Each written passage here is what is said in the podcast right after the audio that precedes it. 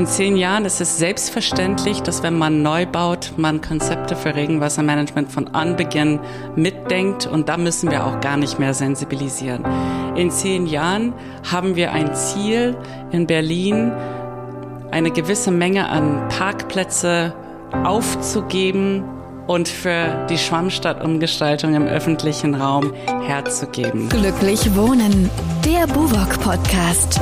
Herzlich willkommen zu Glücklich Wohnen, der Buwok Podcast. Schön, dass Sie zuhören und dass Sie mit uns das Thema Quartiers- und Stadtentwicklung erkunden möchten. Alle zwei Wochen haben wir hier Menschen zu Gast, äh, die sich dem Thema Bauen und Wohnen aus ganz unterschiedlichen Perspektiven nähern. Mein Name ist Michael Diwe und ich begrüße heute Darla Nickel von der Berliner Regenwasseragentur.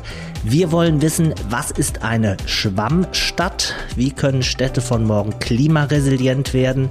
Welche Rolle spielt dabei das Berliner Regenwasser und warum braucht das Berliner Regenwasser eigentlich eine Agentur? Herzlich willkommen, Darla Nickel. Hallo. Frau Nickel, Sie sind Ingenieurin für Umweltschutz, Schwerpunkte urbanes Wassermanagement ähm, und leiten die Berliner Regenwasseragentur. Wie kam es zu der Agentur? Was sind die Ziele der Berliner Regenwasseragentur? Ja, vor etwa vier Jahren wurde die Agentur gegründet. Und zwar vom Land Berlin, vertreten durch die Umweltverwaltung und durch die Berliner Wasserbetriebe. Es ist also eine gemeinsame Initiative.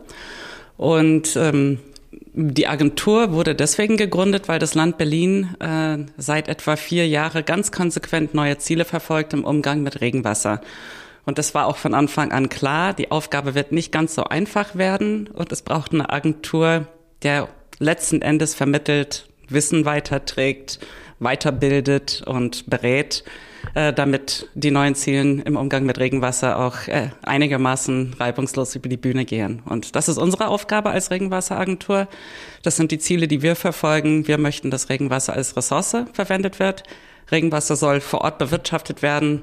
Ähm, das heißt dort, wo es auch auf die Erde fällt, äh, damit ja, damit der das natürliche Wasserhaushalt auch gestärkt wird und wir klimaresilienter werden gibt es die Berliner Regenwasseragentur seit vier Jahren. Was, so, was waren so die Hürden beim Aufbau dieser Agentur in den ersten vier Jahren? Das ist eine sehr gute Frage.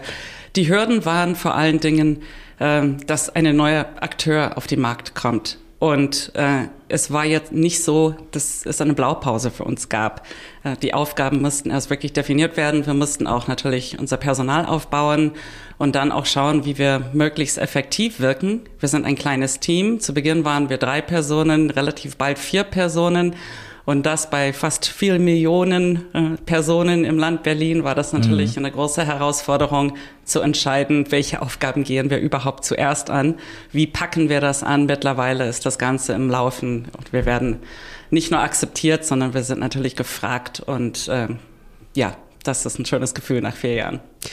Berlin gehört ja zu den heißesten und trockensten äh, Regionen in Deutschland. Was bedeutet das für die Ressource Regenwasser? Genau, das Thema ist tatsächlich in Berlin vor allen Dingen die Trockenheit. Äh, es ist seit, äh, seit, seit Jahren schon, nehmen die Temperaturen zu. Im Mitte haben sie schon um einen Grad zugenommen gegenüber das langjährige Mittel und mit äh, die steigenden Temperaturen geht auch ähm, mehr Trockenheit einher, auch längere Trockenphasen. Und ähm, aber gleichzeitig bedeutet das, äh, dass wenn es regnet, na, die Luft sehr viel Wasser speichern kann und es dann heftiger regnet. Also wir haben einfach eine Zunahme der Wetterextreme. Und ähm, aber insgesamt gesehen ist die Trockenheit ein großes Problem. Die Stadtvegetation leidet darunter. Ja, über 50 Prozent der Bäume weisen Trockenschäden auf und äh, sind ungesund. Und ähm, es bedeutet auch, dass wir das Regenwasser benötigen in der Stadt. In der Vergangenheit hat man das Regenwasser abgeleitet. Das nennt man im Fachjargon äh, ja, Entwässerungskomfort. Das Regenwasser sollte möglichst schnell verschwinden, so dass man trockenen Füßes über die Straße kommt. Heute denkt man eher, wir brauchen das Regenwasser für die Versorgung der Stadtvegetation. Wir brauchen es für die Grundwasseranreicherung, denn wir gewinnen auch unser Trinkwasser aus der Ressource Grundwasser im weitesten Sinne. Und ähm, wir müssen schon anfangen, jetzt mit, mit Wasser auch zu haushalten. Was ist denn das Besondere bei der Berliner Kanalisation? Ich würde nicht sagen, dass es was Besonderes ist. Andere Großstädte weltweit haben ähnliche Probleme. Wir haben in, im innerstädtischen Bereich eine Mischkanalisation, mhm. wo Regenwasser und Abwasser gemeinsam abgeführt werden zum Klärwerk, wo das Wasser dann gereinigt wird. Diese Kanalisation ist in Berlin 150 Jahre alt. Als man es damals gebaut und ausgelegt hat, war es natürlich mehr als ausreichend, aber die Stadt ist gewachsen und ist vor allen Dingen momentan sehr stark am Wachsen. Die Versiegelung nimmt zu und die Kanalisation kann die Regenmengen und die Wassermengen nicht mehr aufnehmen. Sie kann auch nur bedingt mitwachsen und weiter wachsen. Wir kommen an die Grenzen. Und äh, deswegen gilt es heute, das Regenwasser aus der Kanalisation herauszuhalten. Denn momentan läuft die Mischwasserkanalisation in Berlin im Mittel zwischen 30 und 60 Mal über. Und dann fließt ungereinigtes Abwasser, natürlich mit Regenwasser verdünnt, in den Spree oder im Landwehrkanal hinein. Die Fische sterben, die Gewässer sehen auch dann nicht schön aus. Und da versucht Berlin schon seit Jahrzehnten äh, gegen diese Probleme anzugehen, hat Millionen investiert und ähm, eher in zentralen Speicher äh, für Regenwasser und für Mischwasser. Natürlich werden diese Gewinne jetzt durch die neuen Bautätigkeiten aufgefressen und das muss unbedingt gestoppt werden. Und was müsste alles passieren, damit äh, sozusagen das Regenwasser oder das, das Kanalisationswasser gar nicht mehr in die Flüsse eingeleitet werden muss? Gar nicht mehr kann man vielleicht als Ziel nicht definieren. Aber damit das wirklich selten passiert, ein, zwei Mal im Jahr, müsste man schon ja, in über 40 Prozent der heute versiegelte Fläche entsiegeln und oder das Regenwasser von dieser Fläche anderweitig nutzen, vor Ort bewirtschaften und äh, vor Ort bewirtschaften heißt äh, zurückhalten, speichern, auf Dächer beispielsweise, Dachbegrünungen oder auch unterirdisch speichern in Zisternen heißt Regenwasser nutzen, heißt auch Regenwasser vor Ort versickern und in den Erdreich bringen oder auch in, ja, in künstliche Gewässer speichern und verdunsten lassen. So, so sieht die Schwammstadt aus. Das heißt mhm. Regenwasserspeicher speichern und dann wieder äh, zu einem späteren Zeitpunkt oder für eine andere Nutzung abgeben. Ähm, das ist schon eine gewaltige Fläche, die man umbauen muss. Ja, über 40 Prozent der heute versiegelte Fläche, das ist nicht nichts, das wird Generationen in Anspruch nehmen. Aber ist, sind die 40 Prozent überhaupt möglich? Also das ist äh, eine gute Frage und das wissen wir nicht. Natürlich kann man versuchen, eine ähnliche Speichermenge unterirdisch äh, zu bauen. Das passiert auch parallel. Ähm, man merkt aber jetzt schon, dass man an die Grenzen kommt. Auch unterirdisch sind die Flächen hart umkämpft und es ist sehr teuer, unterirdisch in der Stadt zu bauen. Ähm, und deswegen wird es sicherlich auf eine Kombination hinauslaufen.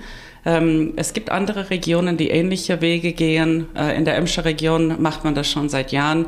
Dort hat man schon 15 Prozent Abkopplung, nennt man das. Das heißt, mhm. man nimmt Flächen weg von der Kanalisation durch Maßnahmen der dezentralen Regenwasserbewirtschaftung. Jetzt streben sie 25 Prozent an.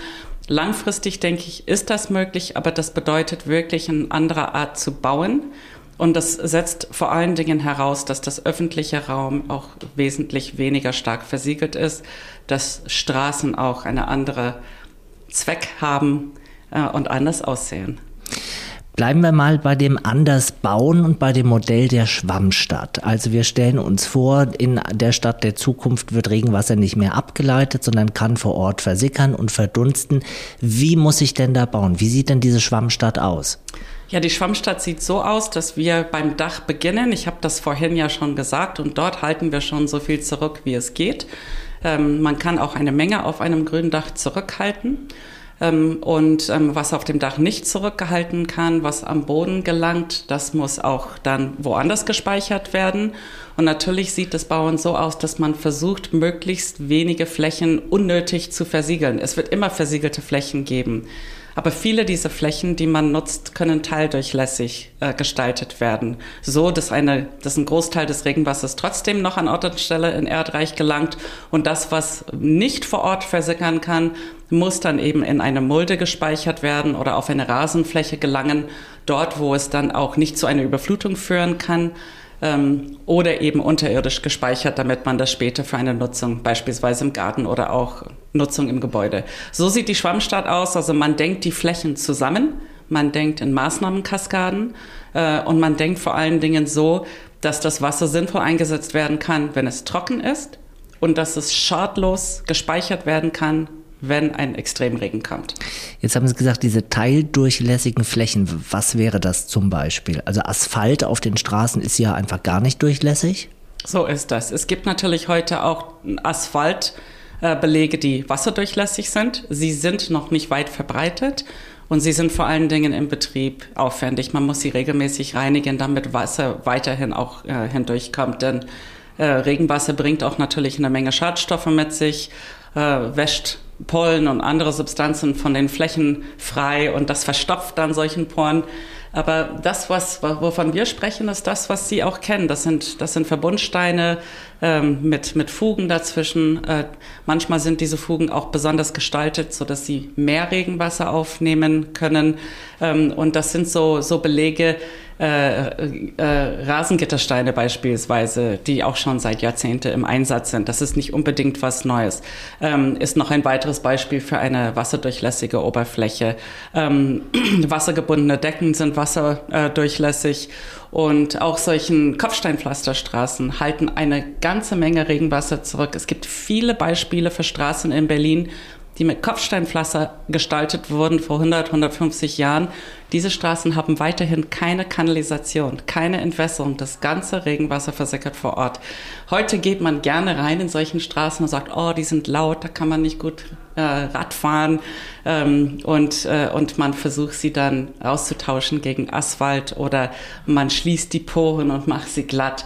Das ist aus Sicht des äh, Wasserhaushalts natürlich ganz schade. Und da versuchen wir dagegen zu wirken und Alternativen zu finden. Mhm.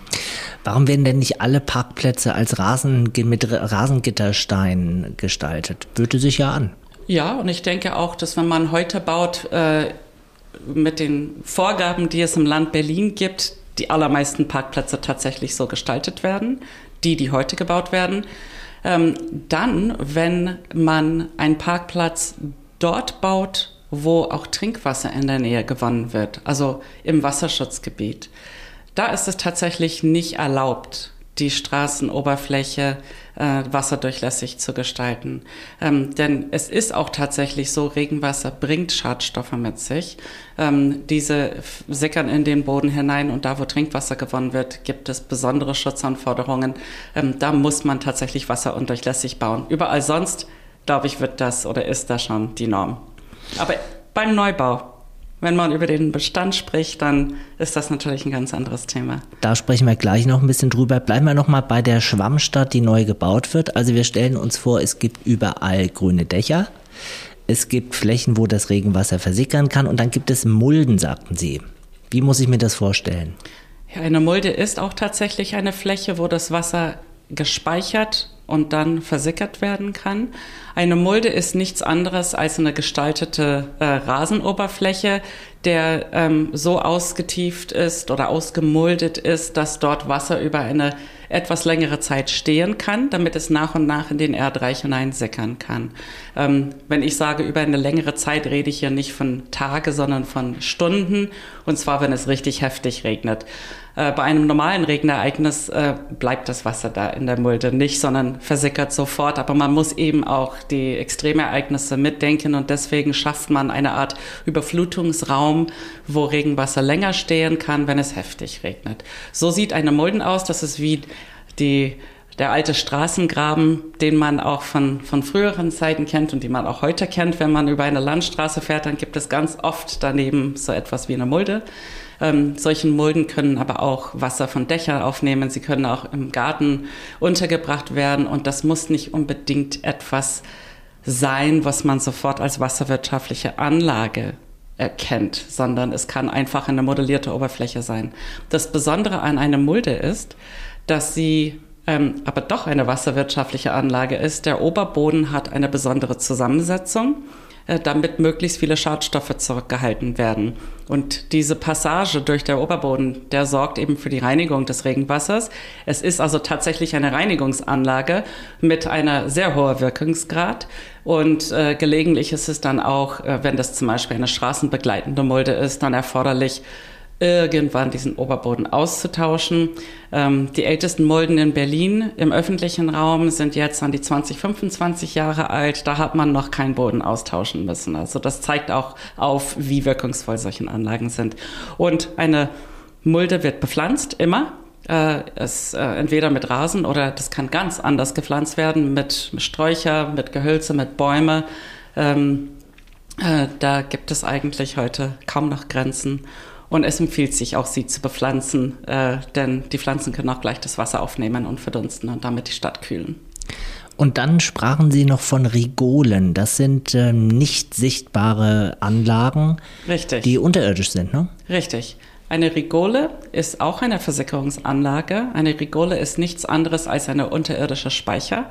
Das kann eine Kiespackung sein, das kann aber auch eine Systemlösung sein.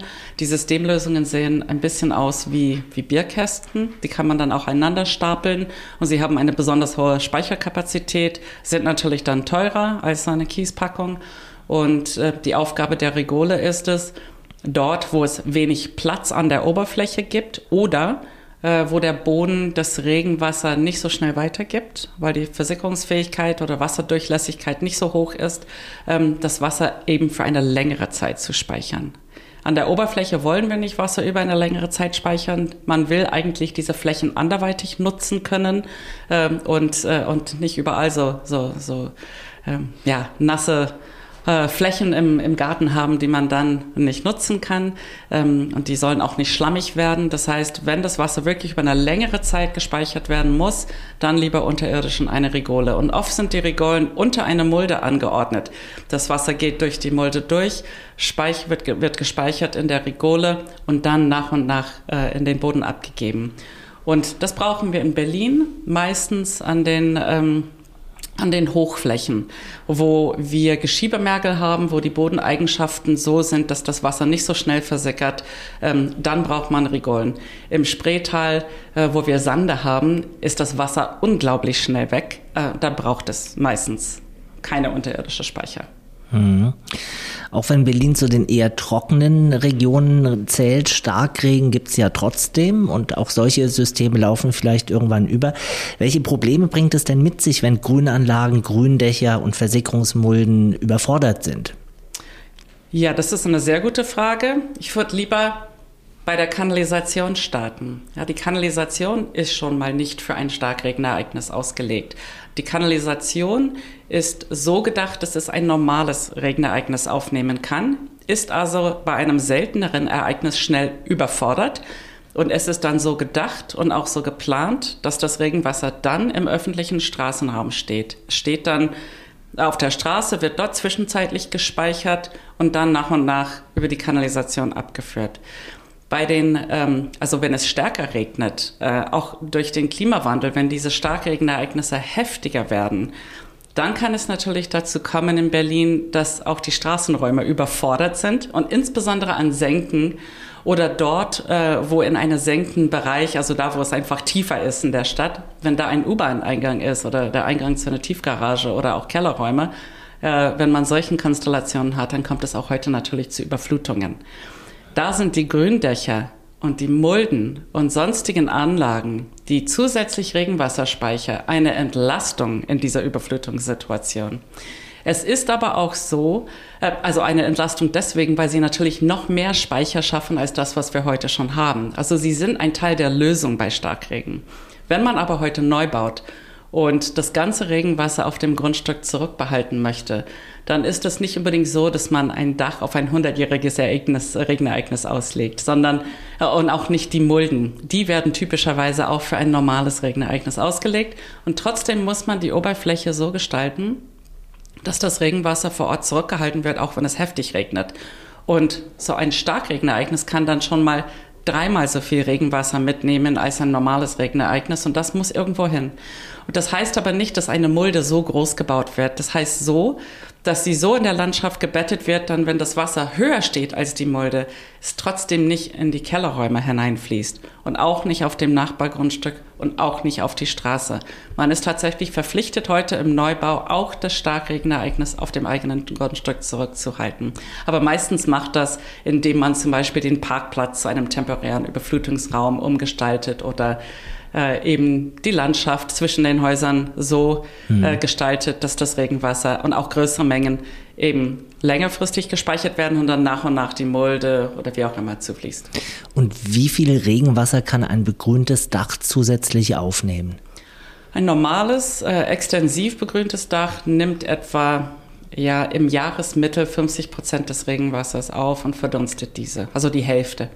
Und das ist ein normales Dach. Also ein, eine extensive Dachbegrünung bedeutet, ähm, es, es wird so angelegt von den Pflanzen her, dass man nur ganz wenig pflegen muss. Das ist also kein begehbares na, Dachgarten oder so etwas. Das ist eine extensive Dachbegrünung, hat vielleicht acht bis ja, 15 Zentimeter Substrat obendrauf und dieses Substrat speichert eine Menge Regenwasser. Und wie gesagt, im Jahresmittel etwa 50 Prozent. Ähm, man kann aber ein, ein Dach so gestalten, dass äh, weit über 90 Prozent des Regenwassers gespeichert werden kann. Eine Restmenge fließt immer ab. Es gibt immer ein noch größeres Regenereignis und äh, dafür braucht es dann eine Notentwässerung oder auch eine, auch eine normale äh, ja, Ablauf vom Dach. Ähm, aber man kann schon sehr, sehr viel auf dem Dach zurückhalten. Frau Nickel, wenn jetzt die Idee ist, dass man möglichst viel Regenwasser vor Ort äh, hält, dass man Gründächer installiert, wie arbeiten da die Gewerke miteinander oder welche Vorbehalte oder Hürden gibt es auch für Architekten, für Bauleute, für Bauunternehmen? Es bedeutet vor allen Dingen, dass man für ein Grundstück ein Gesamtkonzept braucht. Und jeder, der einen Anteil an diesem Bauvorhaben hat, ob es der TGA-Planer, der Architekt, der Landschaftsarchitekt, jeder muss wissen, welcher Anteil ist, für welchen Anteil ist er zuständig. Es bedeutet, dass man sehr früh in der Planung sich mit dem Thema Regenwassermanagement beschäftigen muss, sehr früh die Frage stellen muss, was lässt sich hier vor Ort umsetzen, was lässt sich nicht umsetzen, welche Schwierigkeiten gibt es. Wir sprachen vorhin von Böden, die nicht so viel Wasser durchlassen. Es gibt aber auch andere Themen, wie zum Beispiel das Vorhandensein von Altlasten oder wenn man ein Grundstück bebaut und nachverdichtet, wo denkmalgeschützte Gebäude stehen, ist das auch nochmal eine zusätzliche Einschränkung. Man muss also sehr schnell sich die Frage stellen, ähm, was lässt sich hier umsetzen, wo habe ich Herausforderungen, was muss ich beachten, wo, wo, wo gibt es die Tiefstellen an meinem Grundstück, wo gibt es die, äh, jetzt die Höhepunkte. Ich kann Regenwasser ja nicht gegen den Schwerkraft äh, ohne eine Pumpe ja irgendwie auf diesem auf der höchste Punkt bringen. Also sollte man die Versickerungsanlagen beispielsweise dort ähm, hinbringen äh, oder dort setzen, wo das Regenwasser von alleine hinlaufen kann. Man muss es also von Beginn an denken, ein grobes Konzept entwickeln, parallel zu der Entwicklung der Bebauung. Also das muss Hand in Hand gehen, ähm, damit es gut integriert ist. Und am Ende gibt es aber meistens ein beauftragtes Büro, der das Ganze im Blick behalten muss und dafür sorgen muss, dass es ein zusammenhängendes Ganze ist. Und meistens ist das dann der Landschaftsarchitekt. Wie finde ich denn da die richtigen Ansprechpartner und Experten? Da kommen Sie zu uns. Da kommen Sie zur Regenwasseragentur. Wir haben eine Anbietersuche auf unserer Webseite, wo die Büros, die in Berlin Know-how besitzen, sich eintragen. Ähm, da kann man über eine Suchfunktion auch genau das Gewerk finden, was man braucht, genau das Angebot und bei uns kriegen Sie auch Hinweise dazu, an wem Sie sich wann wenden muss. Also Sie haben eine Aufgabe, Sie wollen wissen, wer soll das für mich machen? Ein Architekt, ein Landschaftsarchitekt oder vielleicht einfach nur der Garten- und Landschaftsbauer dann fragen Sie uns oder schauen Sie auf unserer Webseite und wir helfen Ihnen da, dieses, den Salat zu sortieren. Nur ist es ja bei einem äh, bei einer ganz neuen Quartiersentwicklung einfacher, das Thema Schwammstadt von Anfang an zu denken. Wie sieht's denn bei Bestandsbauten aus? Welche Potenziale schlummern dort? Es sind natürlich die gleichen Maßnahmen, die ich vorhin genannt habe. Die setzt man auch im Bestand um. Es ist wesentlich schwieriger, ähm, beispielsweise, ähm, weil die Fläche schon sehr stark in Nutzung ist. Wenn man ein Grundstück saniert, dann hat man schon mehr Potenziale. Da kann man überlegen, ob man beispielsweise einen Hinterhof neu gestaltet, ob man sie entsiegelt, ob man sie gleichzeitig zu einem grünen Raum machen möchte, der äh, mehr zum, zum, zum Verweilen oder zum Aufenthalt einlädt. Ähm, die Entsiegelung spielt wirklich eine sehr große Rolle im Bestand. Also dass Flächen, die unnötig versiegelt sind, dass sie nicht mehr versiegelt sind, dass sie in Grünflächen umgewandelt werden. Und sei das im öffentlichen Bereich oder auch im privaten Bereich. Ähm, ansonsten sind natürlich solchen Flächen wie die Dachflächen eine der größten Potenziale in der Stadt. Da muss man schauen, ob die Dachstatik ausreicht, um noch zusätzlich eine Dachbegrünung aufzunehmen. Ähm, aber die sind eine der großen Potenziale. Und dann gibt es natürlich solche Potenziale wie die Parkplätze, äh, Gewerbestandorte, die stark versiegelt sind. Ähm, überhaupt äh, der öffentliche Raum, Straßen, Plätze etc. bieten große Potenziale für einen Umbau. Die Herausforderung liegt darin, dass die Flächen in der Stadt natürlich nur selten angefasst werden. Also die Sanierungsraten sind sehr gering. Äh, und dann muss man dafür sorgen, dass immer dann, wenn es ein, ein, ja, eine Gelegenheitsfenster gibt, dass sie auch genutzt wird, um die Schwammstadt zu realisieren. Wenn ich auf deutsche Großstädte draufschaue, dann hat man ja ganz selten eigentlich die Flachdächer, sondern häufig im Bestand Schrägdächer. Was kann ich da machen im Bereich von Begrünung, von Gründächern? Ja, selbst in Berlin haben die, die Gründerzeithäuser oft noch eine ja, flache Bereich. Äh, die waren sogar vor 100, 150 Jahren nicht selten begrünt. Ähm, nicht so, wie man sich heute eine Dachbegrünung vorstellt, aber das war äh, eigentlich ganz üblich. Die kann man begrünen äh, und viele begrünen auch solche äh, Dächer. Aber da, wo man keine Dachbegrünung nutzen kann, dann ist das eben äh, all das, was man auf dem, auf dem Boden realisieren kann. Und auch natürlich äh, das Bauen von unterirdischen irdischen Speicher, sodass man das Regenwasser dann im Gebäude nutzen kann, ist auch nochmal eine Möglichkeit, die wir jetzt nicht so oft diskutiert haben heute. Ähm, aber die Nutzung im Gebäude, zum Beispiel die für die Toilettenspülung oder für das Wäschewaschen, äh, sind auch weitere Nutzungen, die ähm, größere Mengen Regenwasser brauchen und das kann man auch realisieren im Bestand. Ähm, immer nur dann natürlich, wenn man wirklich grundhaft saniert, denn man braucht dafür eine zweite Leitungsweg. das bringt schon einiges an Aufwand mit sich. einfacher ist es, wenn man die Möglichkeit hat, Flächen zu entsiegeln und äh, Regenwasser zur Versickerung zu bringen. Das ist mit Sicherheit die günstigste aller Lösungen. Lassen Sie uns mal das Thema Kosten und Wirtschaftlichkeit äh, beleuchten. Die zusätzlichen Investitionen in Regenwasserspeicher, Grünanlagen oder Dächer bedeuten letztlich irgendwo ja auch eine finanzielle Entlastung für die Bewohner, oder? Das kommt drauf an. Also da will ich ja ganz ehrlich sein. Wenn man heute neu baut und sowieso als Investor äh, die Kosten für die Entwässerung trägt. Dann zeigen unsere Analysen, dass es günstiger ist, dezentrale Ansätze zu bauen. Insbesondere dann, wenn man ganze Quartiere entwickelt. Anders verhält sich das, ähm, wenn man im Bestand nachverdichtet beispielsweise und in der Vergangenheit einfach das Regenwasser über einen Hausanschluss ableiten konnte. Heute muss man dann Gründächer bauen, Versickerungsanlagen, Regolen, wie auch immer, äh, aus dieser Palette der Maßnahmen, die ich genannt habe. Und das kann dann zunächst einmal jetzt aus Investorensicht teurer sein. Er spart natürlich beim Niederschlagswasserentgelt ein. Die ist in Berlin am höchsten, deutschlandweit. Ähm, langfristig rentiert sich das ähm, auf jeden Fall, also die dezentrale Regenwasserbewirtschaftung und ist ähm, für Hauseigentümer relativ schnell gewinnbringend durch die Einsparungen beim Niederschlagswasserentgelt. Es kann aber schon bei einem Gründach sehr lange dauern, bis sich das rentiert hat. Gründächer oder auch Fassadenbegrünungen sind die teureren Maßnahmen. Äh, und wenn man das im Bestand realisiert, ähm, äh, ja, kann das schon also weit über zehn Jahre dauern, bis man das Geld wieder eingespielt hat. Deswegen gibt es aber auch für solche Maßnahmen eine Förderung. Also irgendwann amortisiert sich das. Es amortisiert sich irgendwann. Und Fördermöglichkeiten finde ich im Zweifelsfall auch auf Ihrer Webseite oder gehe auf den entsprechenden Experten einfach zu. So ist das. Berlin auf dem Weg zur Schwammstadt. Berlin sieht sich in der Vorreiterrolle beim Thema Schwammstadt. Ähm, wie weit ist Berlin auf diesem Weg? Wie ist der Status quo? Was sind vielleicht die wichtigsten Hürden, die es jetzt in den nächsten Jahren noch zu bewältigen gilt? Was richtig gut gelingt, ist der Neubau. Das liegt ähm, daran, dass wir in Berlin auch sehr strenge Vorgaben haben. Wenn man heute baut, muss man das Regenwasser vor Ort bewirtschaften. Da kommt man nicht dran vorbei. Die Frage ist nur, wie gut gelingt das? Und wird Regenwasser tatsächlich gewinnbringend eingesetzt? Oder wird es einfach unterirdisch gespeichert und äh, ja, es passiert nicht so viel damit. Na, das gelingt in Berlin schon sehr gut, auch natürlich mit unserer Hilfe, dass wir die guten Beispiele bekannt machen, dass, äh, dass wir für einen schnellen Wissenstransfer sorgen. Ähm, das ist schon mal, ähm, da denke ich, sind wir tatsächlich ähm, in Deutschland eine der Städte, die, die mit großen Schritten vorangeht. wo, ist, äh, wo wir noch eine Schippe drauflegen müssen und nicht nur eine ist im Bestand, dass wir schneller da zum Züge kommen. Was wir jetzt haben, was wir realisiert haben im Bestand, ist, dass beispielsweise, wenn Straßen saniert werden oder öffentliche Plätze, dass automatisch geprüft wird heute, welche Potenziale es gibt, Regenwasser vor Ort zu bewirtschaften.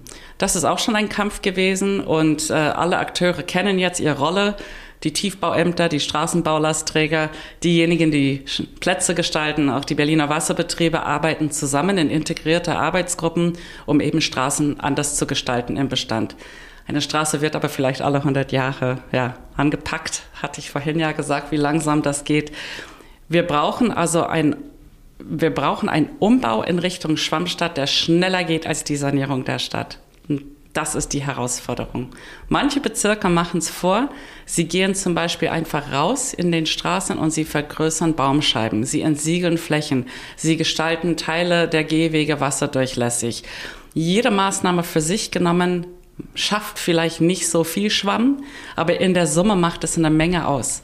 Und ich denke, in der Richtung muss das auch gehen. Dass wir nicht nur dann ansetzen, wenn wir grundhaft sanieren, sondern dass es auch niedrigschwelligere Maßnahmen gibt, die flächendeckend ausgerollt werden können, die die Stadt nach und nach zur Schwamm gestalten. Und bei richtig großen Projekten, äh, wenn Sie da kommen, sagen, lass uns über das Thema Regenwassermanagement sprechen. Gegen wen kämpfen Sie da oder welche Kämpfe äh, fechten Sie wo aus? Eigentlich rennen wir oft offene Türen ein. Es ist nicht so, dass wir an die Wohnungsbaugesellschaften oder Wohneigentümer herantreten und sie die Sinnhaftigkeit eines anderen Umgangs mit Regenwasser nicht verstehen. Ähm, die ist immer gegeben. Die Finanzierung ist immer eine Frage. Es ist aber eigentlich nicht ein richtiger Streitpunkt. Ähm, wo wir Herausforderungen haben, ist in der Abstimmung von Lösungen. Dass es immer mal wieder so ist, dass man sich zusammenraufen muss, wie man das in der Realisierung eigentlich vorstellt. Dürfen die Grünflächen mitgenutzt werden? Dürfen sie das nicht? Ähm, wie viele Parkplätze muss man unterbringen? Es ist immer diese Flächenkonkurrenz, die da zutage tritt und alle sagen, ja, wir wollen doch dezentral Regenwasser bewirtschaften. Aber in den Teilbereichen, sei es Denkmalschutz, Straßenraumnutzung, Verkehr etc., gibt es unterschiedliche Vorstellungen davon, wo die Fläche äh, abgeknapst werden soll, um auch Platz zu schaffen für ein Regenwassermanagement. Und dieses Austarieren, dieses Aushandeln von guten Konzepten, das ist die eigentliche Herausforderung. Und das hat häufig auch damit zu tun, dass Leute unterschiedlichen Blick auf ein und dieselbe Sache haben. Sie haben als Planungshilfe natürlich digitale Planungstools entwickelt, zum Beispiel den digitalen Planungstisch. Wo kommt der zum Einsatz? Was passiert da? Der kommt momentan zum Einsatz, wenn Straßen gestaltet werden in Berlin. Das ähm, haben wir entwickelt, weil wir festgestellt haben, dass die Akteure, die für Straßenraumgestaltung zuständig sind, viel intensiver zusammenarbeiten müssen. Sie müssen eigentlich eine Straße gemeinsam gestalten. Und äh, das setzt voraus, dass man sehr viele Flächendaten verfügbar hat. Ob das Geoinformationen sind oder auch Planungen sind oder auch Leitungskarten sind, wie auch immer. Sie müssen verfügbar sein, die müssen schnell abgerufen werden können, so dass man dann gemeinsam in die Straßenraumgestaltung gehen kann. Dafür haben wir den digitalen Planungstisch entwickelt. Es vernetzt die ganzen digitalen Daten äh, und, äh, und Flächendaten der Berliner Wasserbetriebe mit der Daten des Landes Berlins, all jene Daten, die für die Straßenraumgestaltung wichtig sind. Ähm, und äh, auf diesem digitalen Tisch kommen die Akteure äh, ja im, im, im wahrsten Sinne des Wortes an einem Tisch zusammen und planen zusammen. Das heißt, man kann gemeinsam an diesem Tisch auch tatsächlich Maßnahmen legen, größer machen, verschieben äh, und richtig spielen und dann entscheiden, wie soll am Ende die Straße aussehen. Also die Dinge sehen und begreifen, das hat immer damit was zu tun, äh, dass man auch die Ziele gemeinsam verfolgt. Richtig. Machen Sie uns ein bisschen Lust auf das Thema Schwammstadt. Wo kann ich in Berlin vielleicht besonders gute Beispiele von Schwammstätten oder von entsprechenden Einrichtungen mir angucken? Jetzt am schönen Tag mit dem Rad ein bisschen rumfahren. Wo müsste ich hinfahren? Eine unerwartete Ort vielleicht ist Potsdamer Platz. Potsdamer Platz ist ein Schwammstadt. Das ganze Regenwasser dieser stark versiegelte Fläche wird vor Ort zurückgehalten und zwar in diesem künstlichen Gewässer, was man dort sieht, aber auch auf die Dächer und einen großen unterirdischen Zisternen, die man leider nicht sehen kann. Potsdamer Platz ist ein Schwammstadt, die zeigt, dass man es nicht mal mehr erkennen muss, dass es eine Schwammstadt ist. Ich denke, die meisten Bewohner Berlins oder auch Touristen, die hierher kommen, denken, dass diese Gewässer da ist, um Lust zu machen, damit man dort ja gerne verweilt. Das ist ein Schwammstadt, das ist ein gutes Beispiel. Ein weiteres, finde ich, wirklich sehr schönes Beispiel ist tatsächlich die 52 Grad Nord in Grünau von der BUWOG. Das ist eine der schönsten Beispiele, die wir derzeit hier in Berlin haben. Schön deswegen, weil man Wasser auch erleben kann. Und es ist eine der wenigen Beispiele neben der Potsdamer Platz, ähm, wo man den Weg gegangen ist, das Wasser wirklich an der Oberfläche zu speichern und zu reinigen. Äh, und ähm, ja, dass man, dass man wirklich Lust hat, dort äh, sich aufzuhalten. Das ist eine der schönen Beispiele. Ähm, eine der eindrucksvollsten Beispiele, finde ich, ist ähm, an der Rummelsburger Bucht. Ähm, die Quartiere, die in den 90er Jahren entstanden sind. Eindrucksvoll finde ich sie deswegen, weil sie beweisen, dass solche Systeme auch nach 20, 25 Jahren so arbeiten wie zu Beginn und zwar mit einem minimalen betrieblichen Aufwand. Äh, äh also Je nachdem, was man sehen möchte, kann man an unterschiedliche Orte gehen, um das zu sehen. In Adlershof ist ein, ist ein ganzer Stadtteil wie ein Schwammstadt äh, entwickelt und zwar ähm, so angelegt, auch schon vor 20 Jahren, dass, dass die Grundstücke, die nach und nach da am Wissenschaftsstandort äh, entwickelt werden, auch alle diesen Konzept verfolgen. Dort gibt es beispielsweise schön bepflanzte äh, Versickerungsflächen, und zwar im Studentendorf, die zeigen, wie ähm, auch so eine Anlage auch äh, artenreich und der Biodiversität dienen gestaltet werden kann. Also sehr schöne Beispiele in Berlin.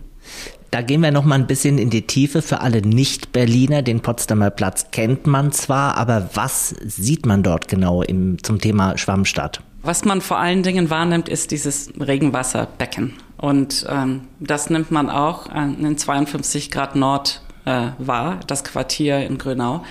Das Besondere ist, dass dort äh, das ganze Regenwasser von den äh, Flächen an einer Stelle hingeleitet wird. Es wird als, als künstliches Gewässer gestaltet und ähm, gleichzeitig dient dieses Gewässer als äh, Reinigung.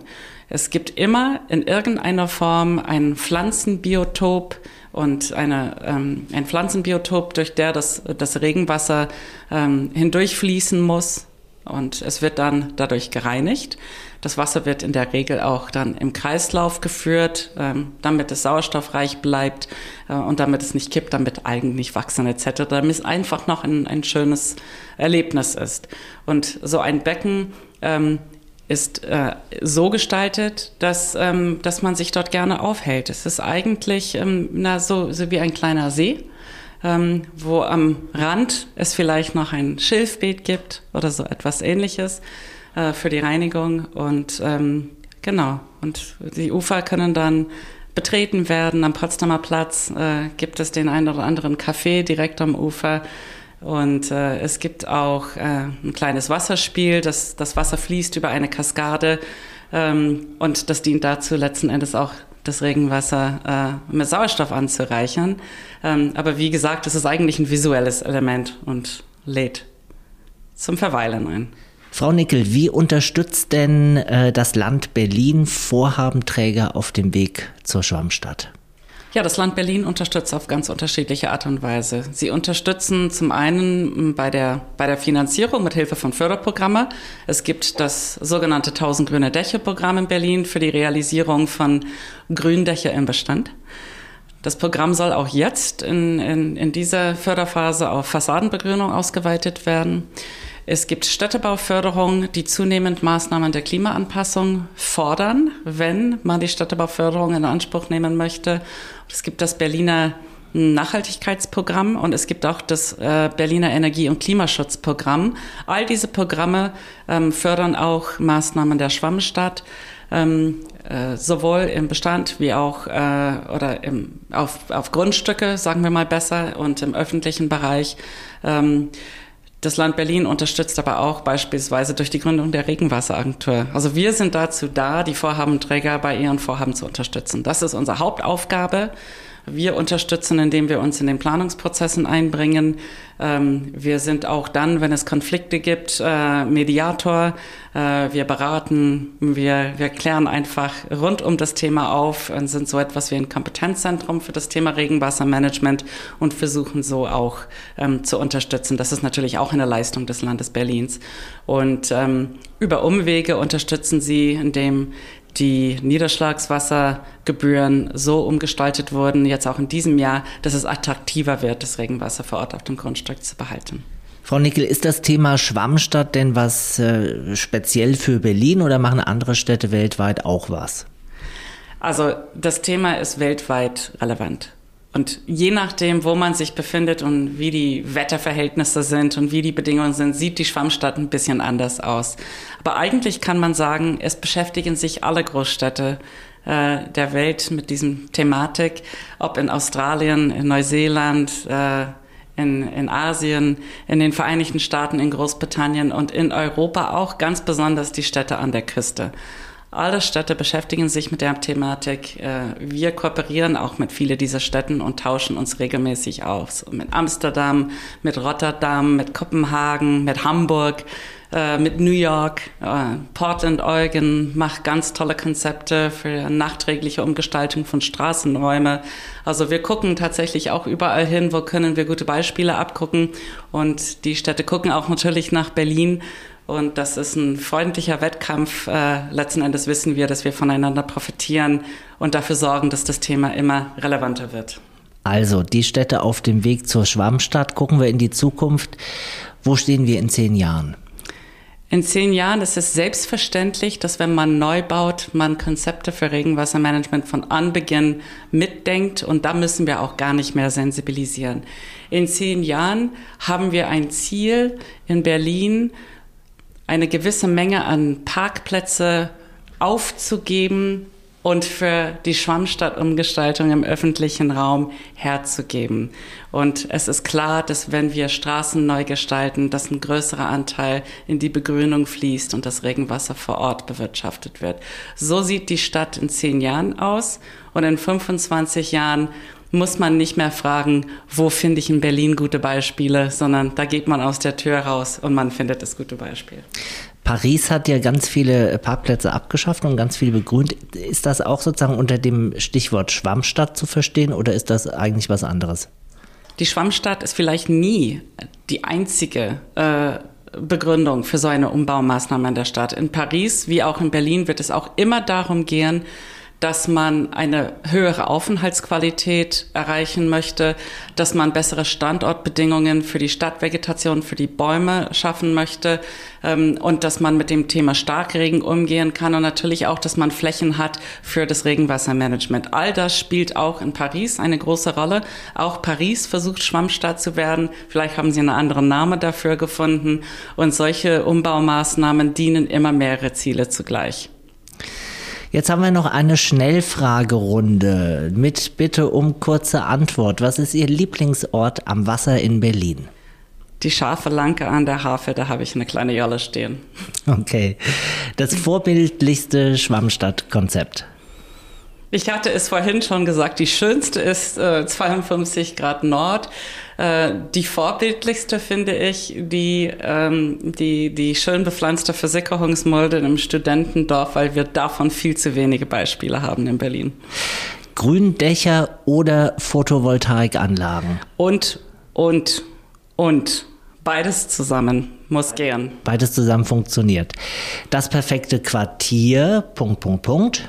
In einem perfekten Quartier wird das Regenwasser zu 100 Prozent einem guten Zweck zugeführt. Und letzter Punkt, das Tempelhofer Feld. Braucht ein Regenbecken wie am Potsdamer Platz. Vielen Dank, Dala Nickel. Schön, dass Sie heute bei uns waren. Ja, wir haben gelernt, wie das Modell der Schwammstadt dabei helfen kann, unsere Städte für den Klimawandel zu wappnen. Dazu zählen begrünte Dächer, Versickerungsmöglichkeiten, Teiche, Regenwasserbecken oder aber klassische Regenspeicher für eine spätere Nutzung wie etwa Gartenbewässerung oder Toilettenspülung. Das tut nicht nur dem Stadtklima gut, sondern kann am Beispiel von Regenwasserbecken auch die Aufenthaltsqualität in Quartieren verbessern und die Artenvielfalt erhöhen. Wir verabschieden uns für heute. Schön, dass Sie zugehört haben. Wir sind in zwei Wochen wieder da und würden uns freuen, wenn Sie uns abonnieren. Sie finden den Buwok Podcast auf allen bekannten Portalen und auf unserer Webseite buwok.de. Und ich empfehle nochmal die Webseite der Regenwasseragentur auf regenwasseragentur.berlin. Dala Nickel war heute bei uns zu Gast. Vielen Dank. War Glücklich Wohnen, der Buwok Podcast. Überall, wo es Podcasts gibt und auf buwok.de.